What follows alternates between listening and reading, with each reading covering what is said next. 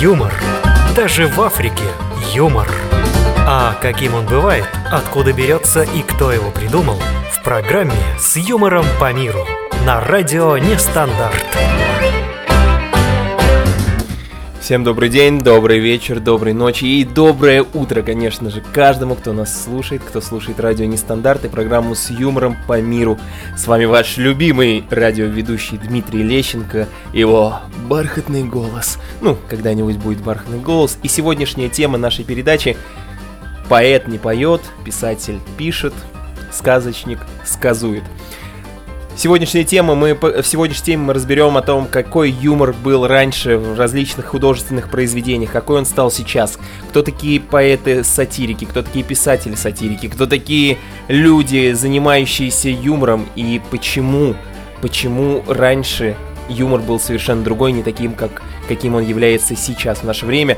Пообщаемся на тему, какие писатели являются юмористами, ну как, сейчас это называется юмористы, раньше назывались писатели-сатирики. Какие из классиков, каких из классиков писателей-сатириков вы знаете, кто они вообще, почему решили заняться именно таким жанром художественной литературы? И вообще, с чего начинался юмор, с чего он начинался, где он взял свои истоки, откуда он взялся, не буду долго вам рассказывать ничего, просто сразу начнем, углубимся в эту тему, немножко посмеемся, немножко посмешим друг друга.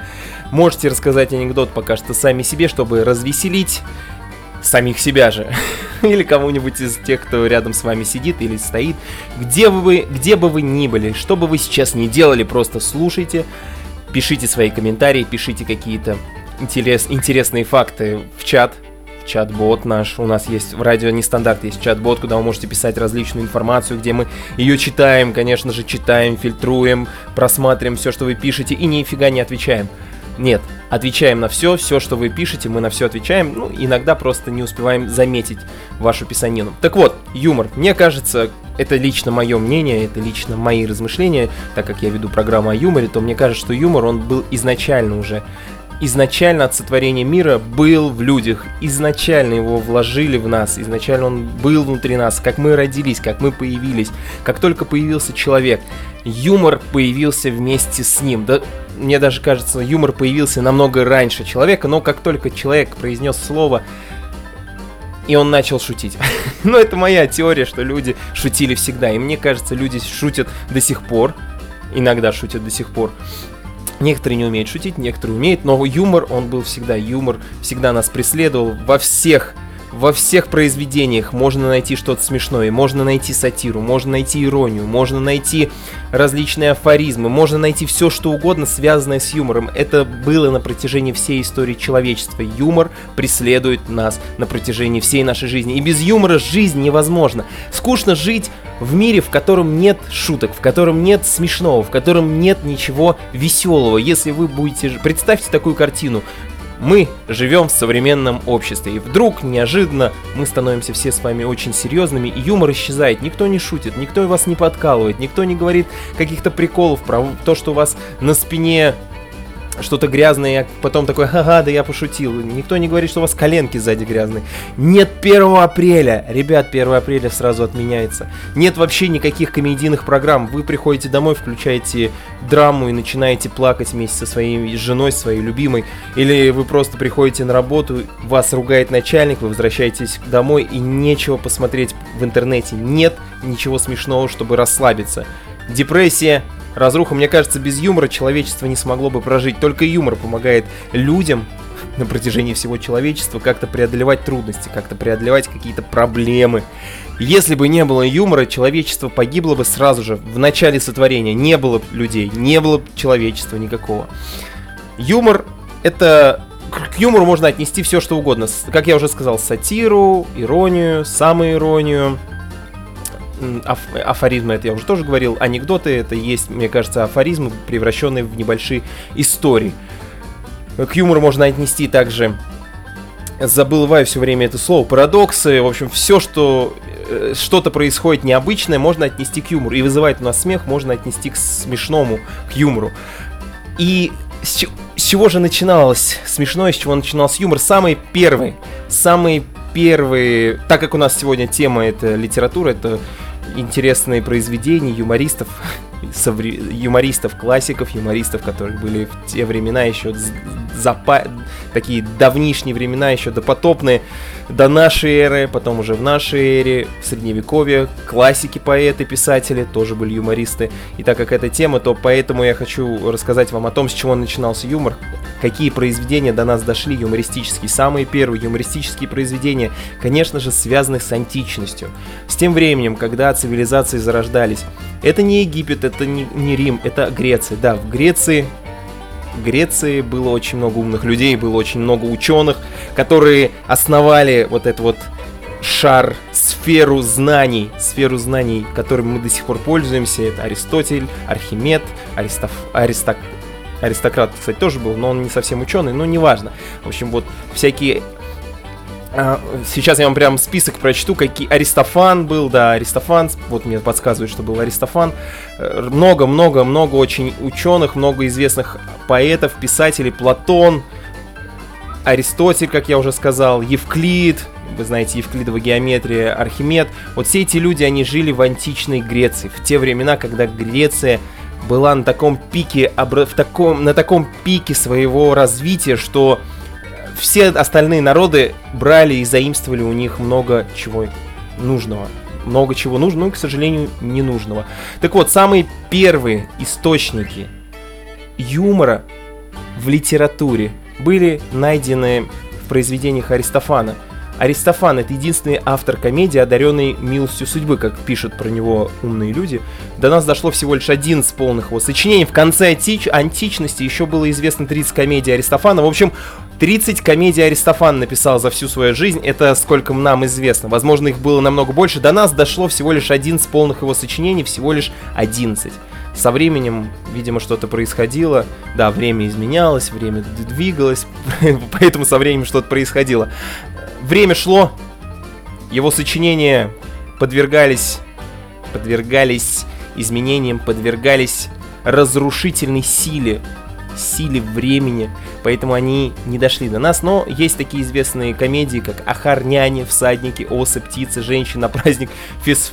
«Фесмофорий», «Мир», «Легистрата», «Облака», «Лягушки», «Женщина в народном собрании» и «Плутос», что значит «богатство».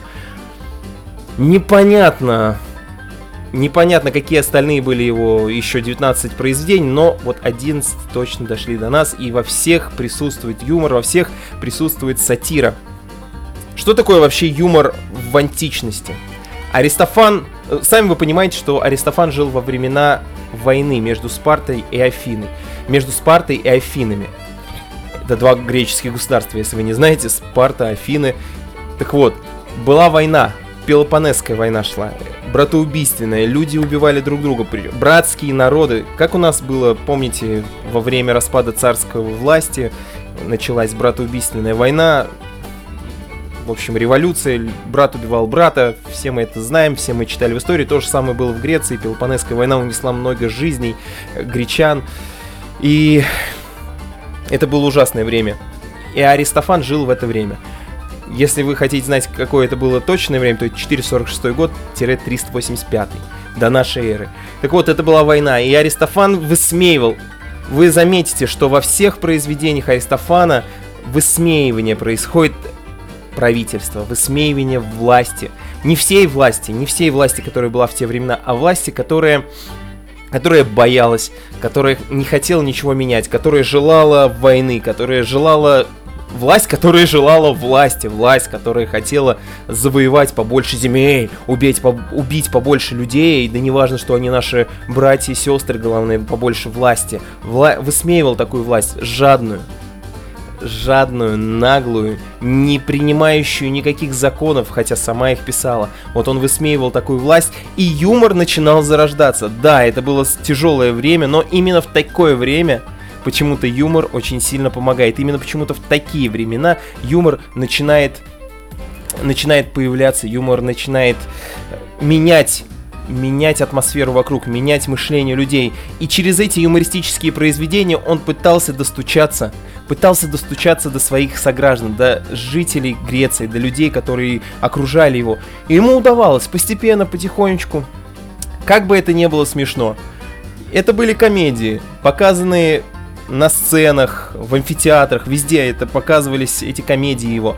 А, и люди смотрели на это и видели в комедиях правду жизни, потому что его комедии, эти самые первые юмористические произведения, именно о них сегодня идет речь. Аристофан в этих своих первых юмористических произведениях показывал, что что-то не то происходит с правительством, что-то не то происходит с окружающим миром, не то страной. И через юмор через юмор люди начинали это осознавать, понимать. Конечно, прошло какое-то время, прежде чем война закончилась, но он внес свою лепту благодаря своим произведениям, он внес свою лепту в изменение правительства, в изменение власти, изменение обстановки в стране. Да, и это подтверждает, что юмор может влиять.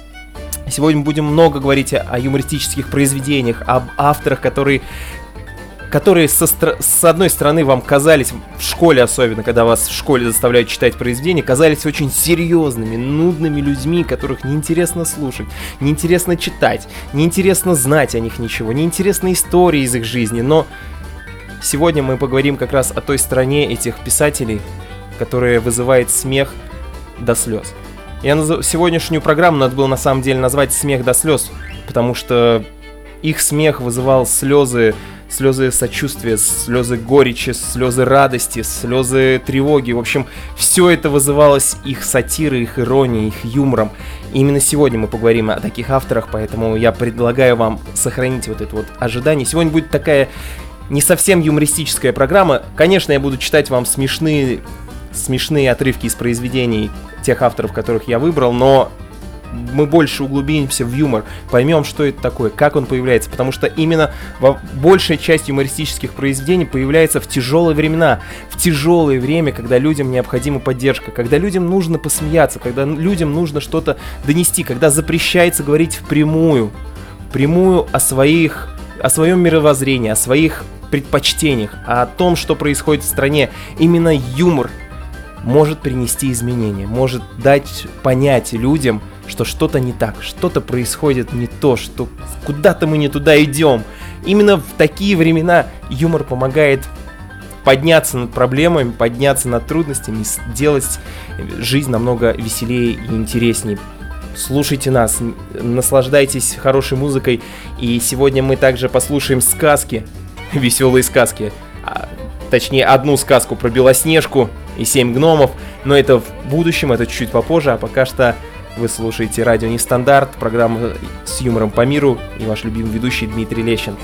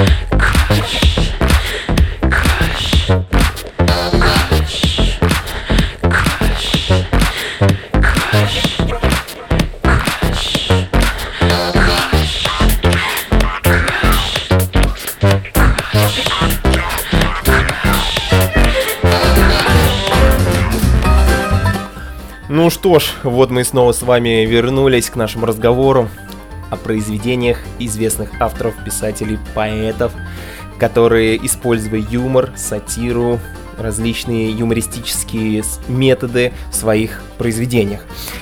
Да, мне тут подсказывают, что еще изопов язык был. Да, есть, точнее был такой человек, который написал, э, написал басни, басни. Его звали Изоп. Если я не ошибаюсь, если я ошибаюсь, вы, конечно, меня поправите. По-моему, он написал басни, да. Я не ошибаюсь, я подглянул. Эзоп, басни. Он писал басни. Тоже античная литература, античные произведения, где он высмеивал глупость не только правительства, конечно же, он высмеивал глупость людей, различных людей, высмеивал какие-то пороки не людей высмеивал, а именно пороки людей, в которых что-то не нравилось ему или, может быть, действительно вызывало смех. Вообще, понятия такого, как юмор, во времена античной Греции не было. Не было такого понятия юмор. Юмор появился более позднее. Он это сейчас называют все, что смешно, юмор. Юмористическое произведение, юмористический жанр. Раньше не было такого понятия до определенного времени, но Анекдоты — это самый простой способ написать что-то, рассказать о чем-то и посмеяться. Вот анекдоты в Греции были еще тогда, в IV веке были написаны 265 анекдотов, по крайней мере до нас дошло собрание из 265 анекдотов, записанных на древнегреческом языке. Да, на древнегреческом языке их, их эти анекдоты перевели. Написали эти анекдоты неизвестные, мне кажется, никому два человека, их звали два автора, Георокл и Филагрий. Вот, два, два автора, запомните их имена, будете знать, кто написал первых 265 анекдотов. Причем известно несколько вариантов этого текста, есть несколько вариантов. Видимо, его как-то переводили по-разному или, может быть, переписывали, потому что, хоть и говорят, рукописи не горят, все равно очень тяжело сохранить то, что было написано вручную. Я вам сейчас зачитаю несколько, несколько анекдотов, того времени. Сентурион Фуриус в кабаке пьянствует с приятелем-офицером. А у нас маркетанка Люция вчера родила. Всем легионам имя мальчику придумали. Да ну. Это еще что? Сегодня всем легионам отчество будем придумывать. Вот, как-то такие. Спартанский воин пожаловался матери. Мой меч слишком короткий. Ничего, ответила она. Просто всегда делай один шаг вперед если честно, я не понял смысл этого анекдота. Ну, может быть, вы более умные, поэтому вы поймете. И давайте еще какой-нибудь такой анекдот. Напоминаю, что это анекдот того времени, нам, наверное, непонятен юмор их, но все равно, может быть, что-то выстрелит. Лекарь, лекарь царя Пира направил римскому вождю Фабрицию предложение отправить своего хозяина, отравить своего хозяина, простите. Фабриций переправил письмо Пиру, добавив от себя. Царь, ты плохо знаешь и своих друзей, и своих врагов. Но мне кажется, это были не совсем даже анекдоты, не совсем даже юмористические, а больше как афоризмы, больше какие-то высказывания едкие, иногда такие очень точные, чтобы можно было задеть какого-то человека или донести какую-то очень важную информацию. Сейчас это бы назвали даже не ирония, не сатира, это бы назвали Скажите, как бы это сейчас назвали? Не анекдот, а вот именно такие четкие, точные фразы, которые попадают прямо в цель и могут задеть даже человека, и он что-то поймет для себя, а может просто даже и обидеться. Ну ладно, мы с вами плавно перетекаем дальше, переходим к следующему времени, к следующему веку, когда юмор, юмор постепенно развивался, юмористические произведения тоже развивались, они не стояли на месте, все мы знаем, что в те времена было очень много различных спектаклей, и особенно комедий, как я уже сказал, они высмеивали что-то, они показывали что-то, чтобы люди могли понять это получше. Когда ты высмеиваешь, людям почему-то легче, до людей быстрее доходит какая-то информация. Мы переходим с вами в следующее время, и плавно так перейдем, сразу перепрыгнем несколько тысяч, не тысячелетий, а несколько сот лет, перепрыгнем с вами в арабскую сатиру. В арабской поэзии жанр сатиристической поэзии был известен как хижа. Сегодня очень много будет ин- информации, которую, может быть, вы и не знали, но она интересная. По крайней мере, для меня она интересная, это новое. Я сам сейчас сижу и сам понимаю, что дохожу каким, до каких-то определенных мыслей. Сатира была введена в литературу прозы афро-арабским автором Аль-Джаха Дже Джахизм, очень сложные имена у них, в 9 веке, создавая сочинения о науках, которые мы назвали бы сегодня антропологией, социологией и психологией, он пользовался сатиристическим подходом, основанный на предпосылке, что хотя рассматривается серьезный предмет, он может стать интереснее и таким образом достичь большего эффекта, если развивать громаду серьезности несколькими забавными историями или какими-нибудь остроумными или парадоксальными наблюдениями. Это его мысль. Аль-Джахиза. Когда ты рассказываешь что-то серьезное об истории, о науке любой, то она становится намного интереснее и легче доходит до человека, если ты разбавляешь серьезность чем-нибудь несерьезным или юмором. Вот он это и сделал. Он разбавил науку юмором, шутил, прикалывался. Слова комедии и сатиры стали синонимичными после того, как в средневековом исламском мире была переведена на арабский язык поэтика, которая далее разрабатывалась арабскими авторами и исламскими философами, такими как Абу Бишр, его учениками Аль-Фараби, Авиценны и Ибн Рушдом. Вот, это по поводу арабской сатиры. Арабская сатира. После этого комедии и сатира, после того, как арабы перевели на арабский язык поэтику, а комедии и сатира стали одним и тем же.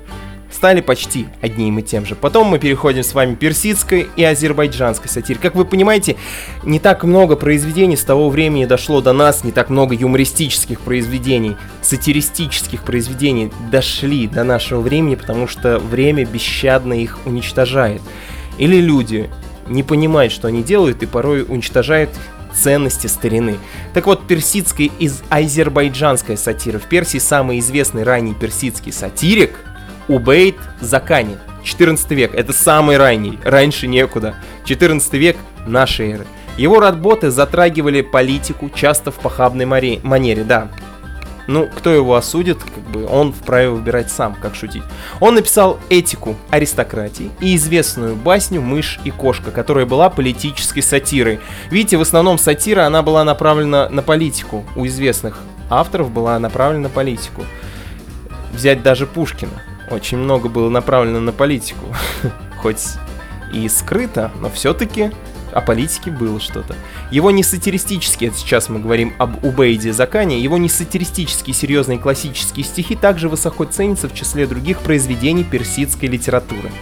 Вот, человек, который был основоположником персидской сатиры.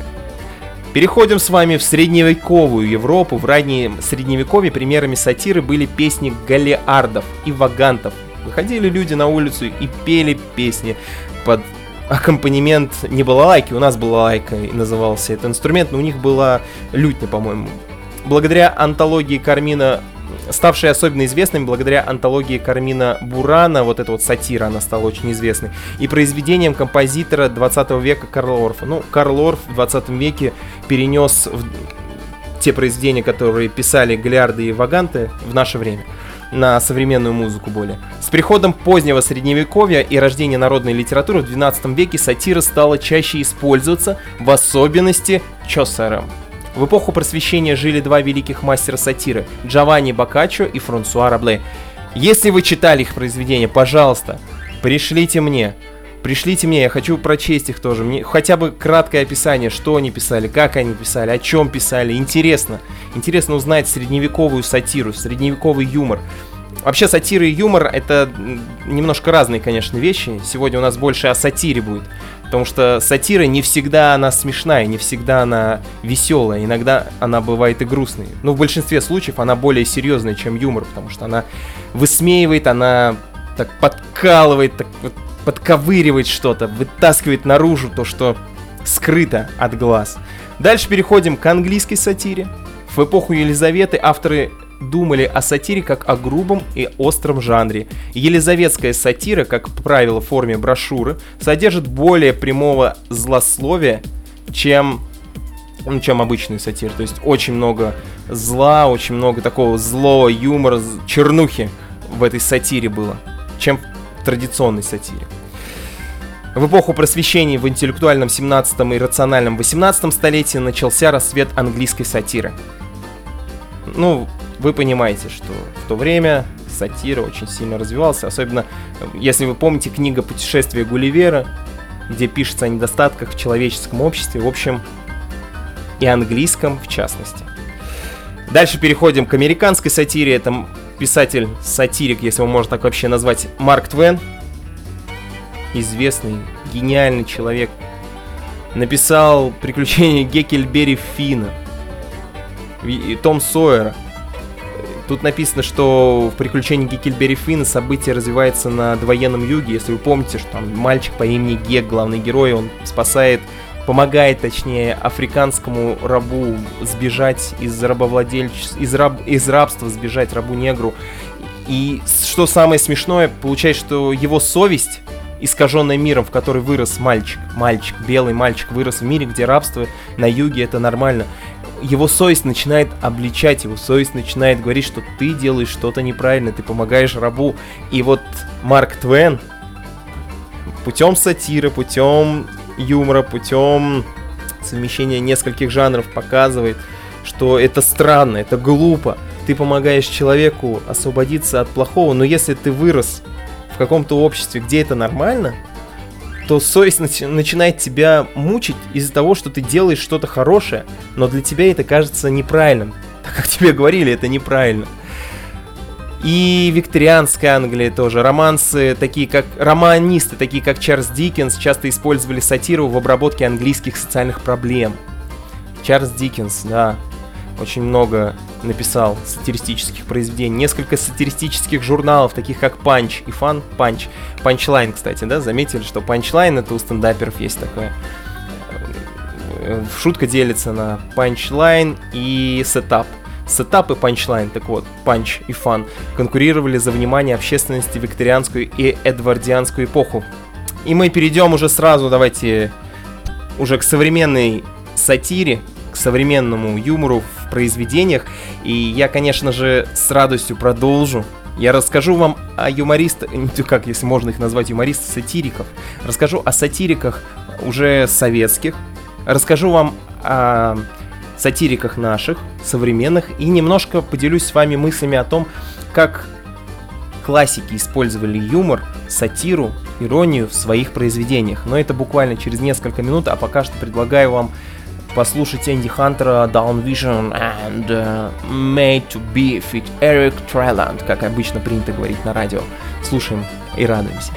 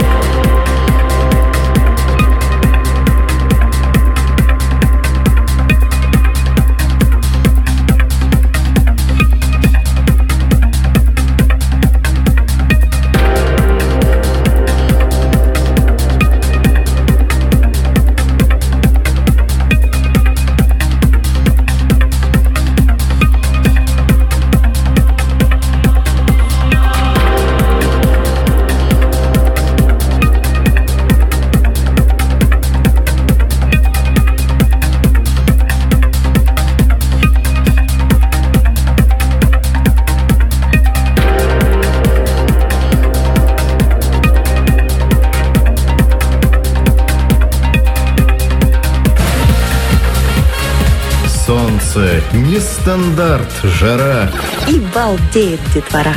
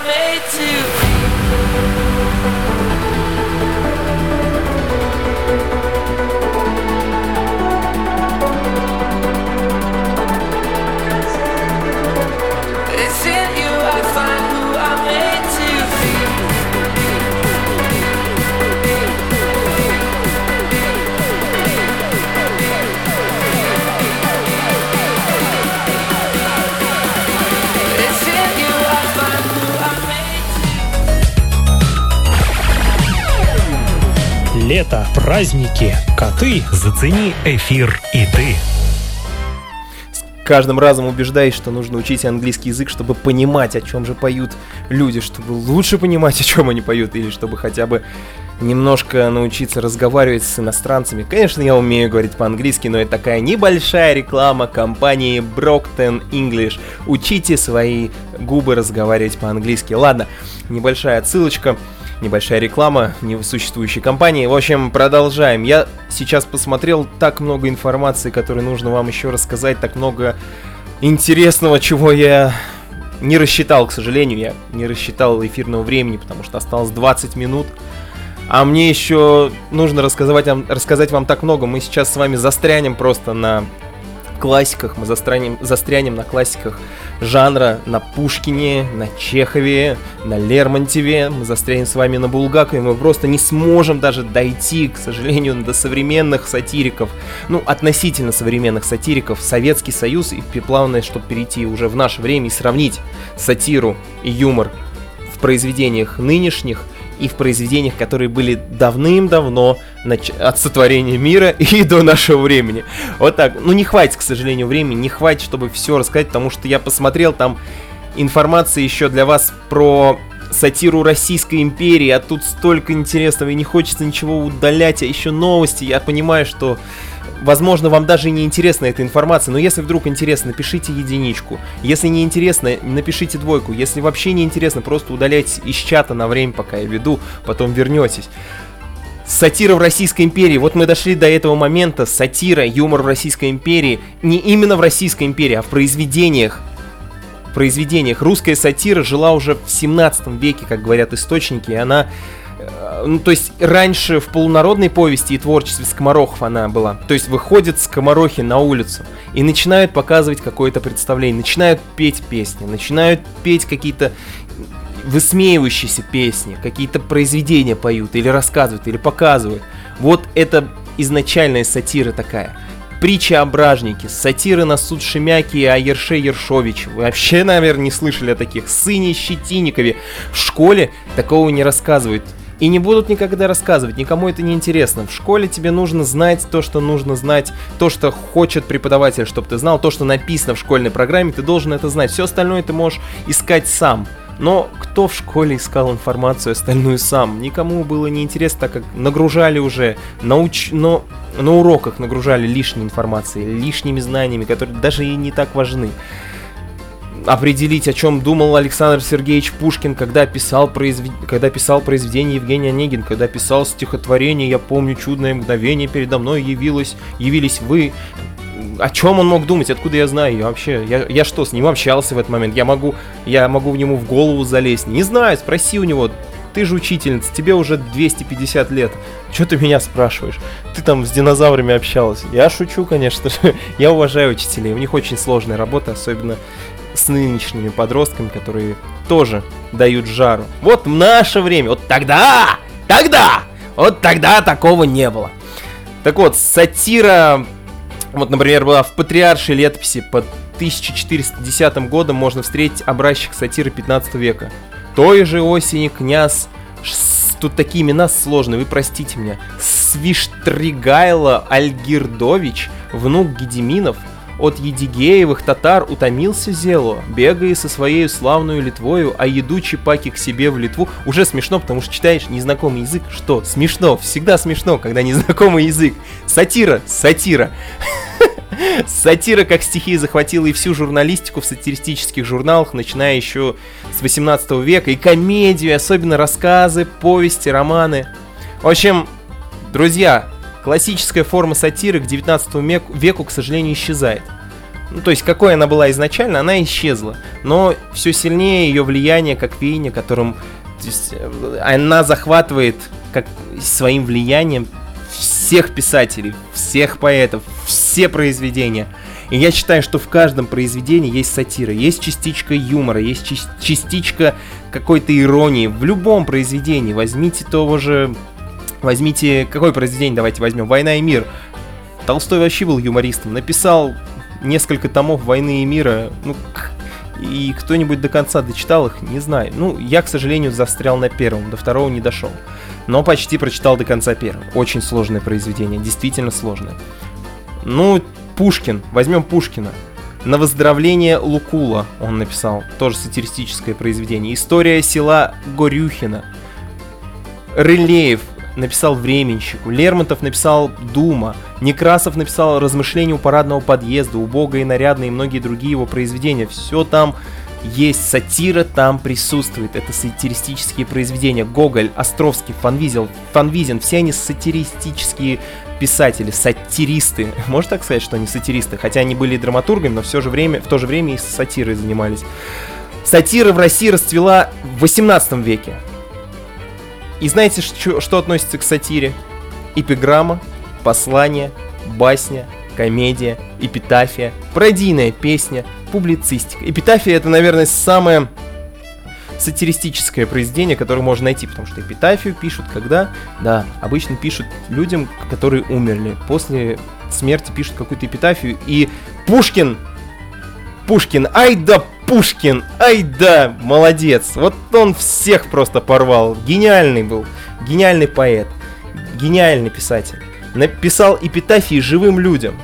Еще до того, как они умерли, он писал им эпитафии, желая счастья и добра. Гениально. Уже сатира была тогда в его произведениях. Во второй половине 18 века стихотворная сатира в России утрачивает свою популярность, к сожалению, да, была стихотворная сатира, и на ее место вступает какая? Журнальная.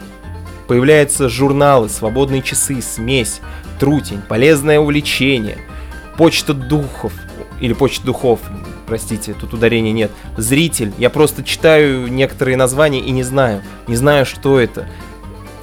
И один из первых образцов сатиры вы все должны знать. Это комедия Фанвизина «Недросы». Про мальчика, который не дорос. Ну, не совсем, да?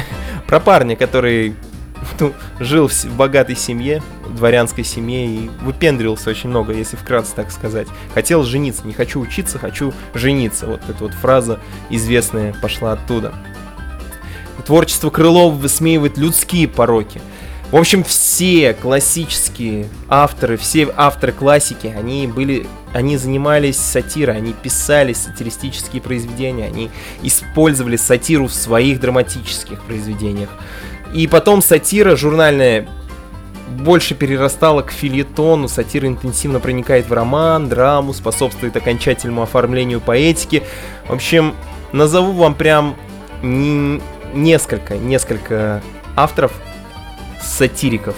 Может быть, вы их перепрочтете, потому что я прочитал одно произведение несколько, по-моему, раза три или четыре точно, потому что это гениально. Это великолепное произведение. Его можно читать, читать несколько раз, и каждый раз оно по-новому тебе открывается. Так вот вам список сатириков. Я прям написал список авторов юма- юмористов, почему-то написал, но он мне выписал э, список авторов, которые использовали юмор в своих произведениях. Так вот, Ильф Петров, Илья Ильф, Евгений Петров, все мы знаем их произведение, их роман «12 стульев». Вот это вот произведение я прочитал более трех раз. И еще вдобавок с другом поставил спектакль на, одно, на одну главу из этого романа. Да, было ужасно, но я поставил, я это смог, потому что я так вдохновился этим юмором. Он хороший юмор, высмеивают на самом деле они высме... высмеивали не дворянство.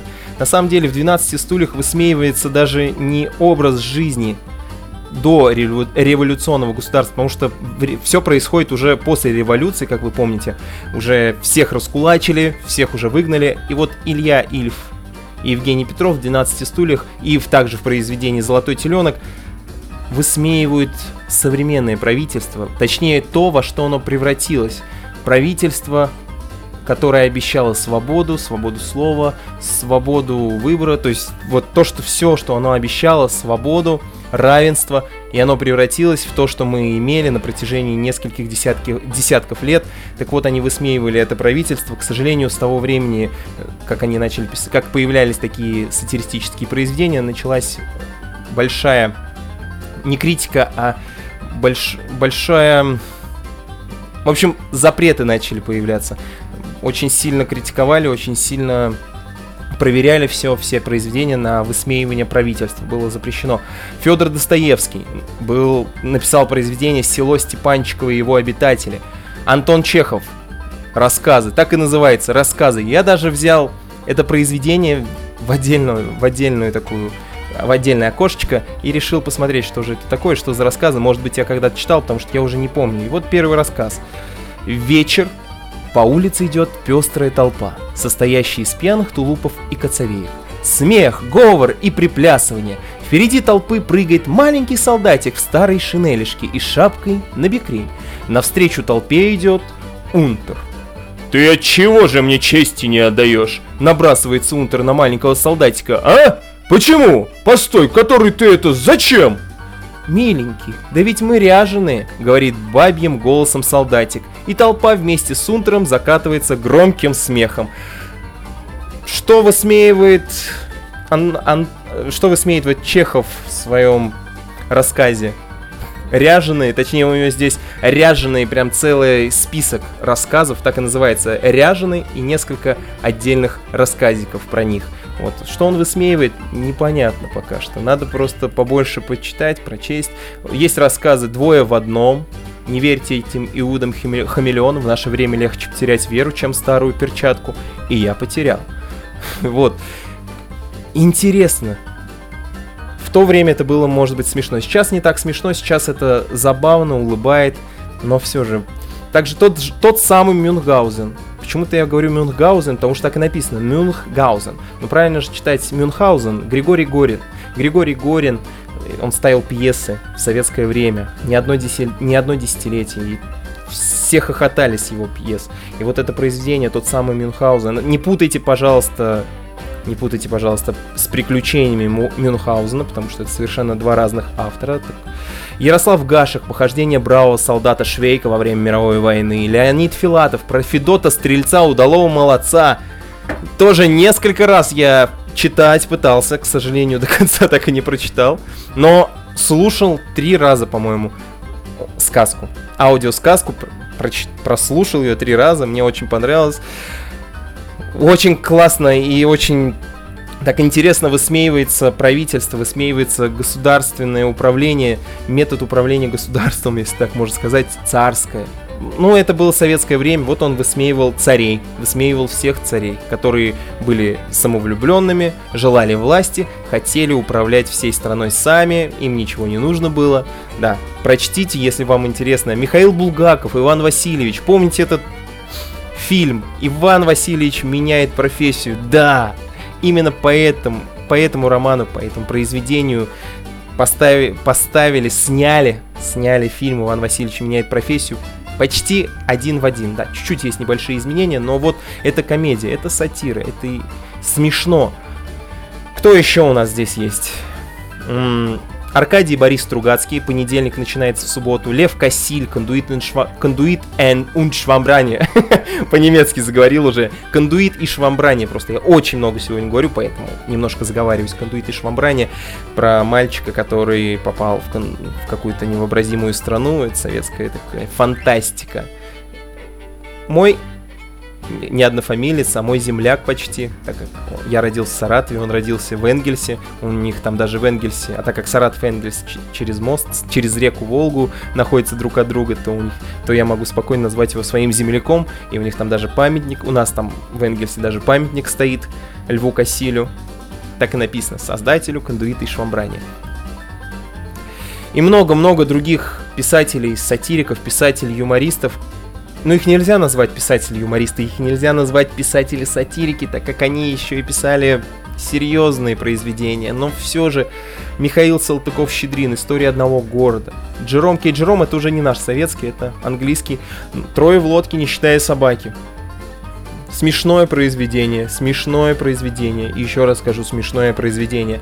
Ну и давайте еще одно назову. Это Федор Достоевский, Дядюшкин сон. И Чехов. Также Чехов еще, еще раз.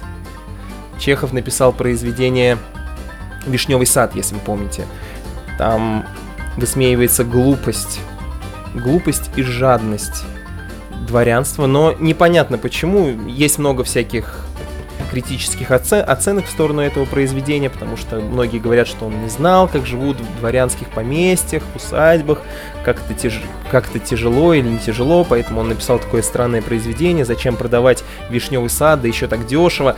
Но все равно, забавные произведения, которые высмеивают, что-то обязательно высмеивают. Ребят, у меня уже время подходит к концу, а, мне, а мы не дошли. Не дошли до основной темы, не дошли до поэтов-сатириков.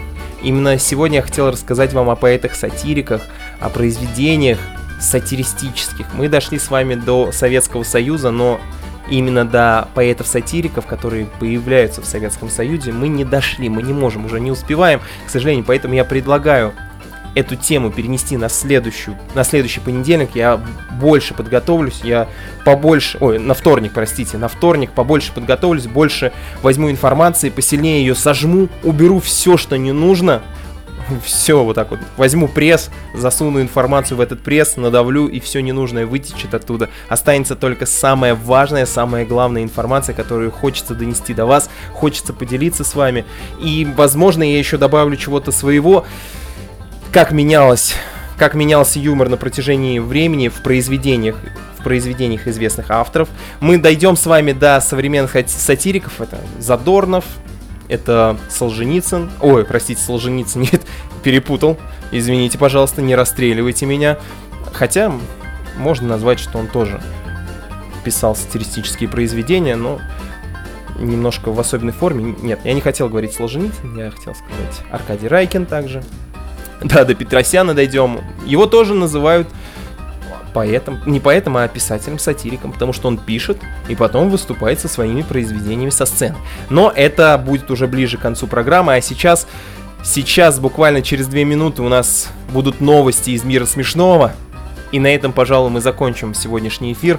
Спасибо, что вы были с нами, спасибо, что вы слушали, спасибо вам большое, что вы как-то комментируете, что-то пишете. Извините еще раз, если я какие-то ошибки допустил, можете написать, что я сказал не так, к следующему разу я исправлюсь. Все это совмещу в одно единое целое. И как вам отвечу, что ваш опупеете просто. Спасибо еще раз. Мы не прощаемся. Буквально через минуту-две мы будем слушать новости из мира смешного.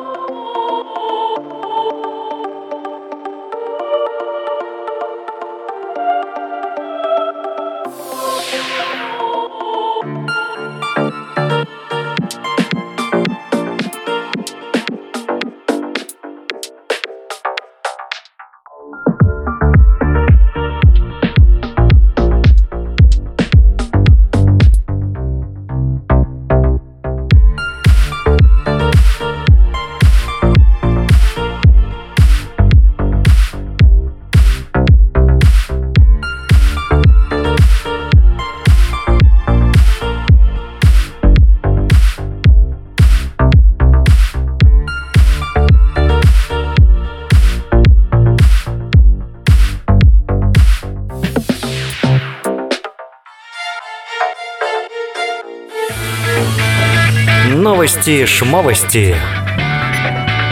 Смех и слезы. Смешные, креативные, познавательные, интересные, грустные и не только. Специально для вас в программе «С юмором по миру» на радио «Нестандарт».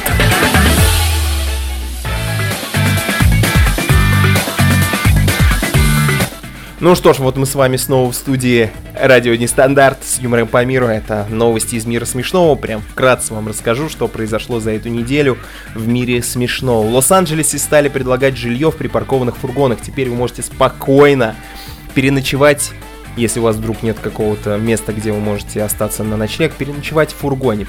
Вам для этого нужно всего лишь подойти фургон, на котором написано в аренду, сдаю в аренду, так и написано, причем по-русски, я шучу. Написано по-английски, подходите, стучитесь в окно, говорите, вот мне негде переночевать, платите какую-то сумму денег, и вас обязательно впускают внутрь, где вы спокойно живете столько времени, сколько вам нужно.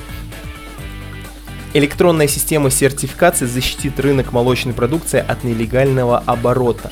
Теперь, теперь, друзья, у нас будет настоящее молоко. Настоящее молоко в магазинах. Не будет больше этого поддельного молока, которое мы пьем в этих бутылочках. Теперь только настоящее серци... Серци... сертифицированное молоко. Ага. Почта России приглашает школьников и студентов на работу. Все, Апокалипсис начался. Почта России приглашает школьников студентов на работу. Началось, ребята! Пошло, поехало. Сейчас у нас все ребята, молодые подростки и также студенты пойдут, точнее, поплетутся на почту и будут учиться быть еще медленнее. Конец света. И последняя новость на сегодня, но не последняя по важности – Дети, любящие читать, получают ски- скидку на стрижку в парикмахерской в Америке. Теперь, если вы любите читать, а точнее, если ваш ребенок обожает читать книжечки, вы можете привести его в такую специализированную библиотеку парикмахерскую, где, конечно, нужно молчать, нельзя ничего говорить, нельзя разговаривать, но можно читать книгу, вашему ребенку дается книга, его сажают на кресло, и он спокойно читая, получает замечательную и великолепную новую молодежную стрижку, причем абсолютно бесплатно. Это были все новости на сегодняшний момент. Спасибо, что были с нами, и спасибо, что слушали радио Нестандарт. Я надеюсь, что вы хоть что-то для себя сегодня получили. И, конечно же, хочу пожелать вам всем добра, хочу пожелать вам всем любви, здоровья, как будто поздравляю вас с днем рождения и свадьбой. Я просто тренируюсь, тренируюсь говорить людям хорошие вещи, поэтому любите друг друга, уважайте друг друга, цените, не обижайтесь, прощайте, и все у вас пускай будет хорошо. Новости, шмовости.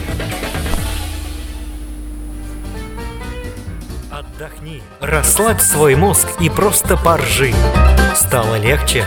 Тогда слушай программу с юмором по миру на радио Нестандарт. До новых встреч!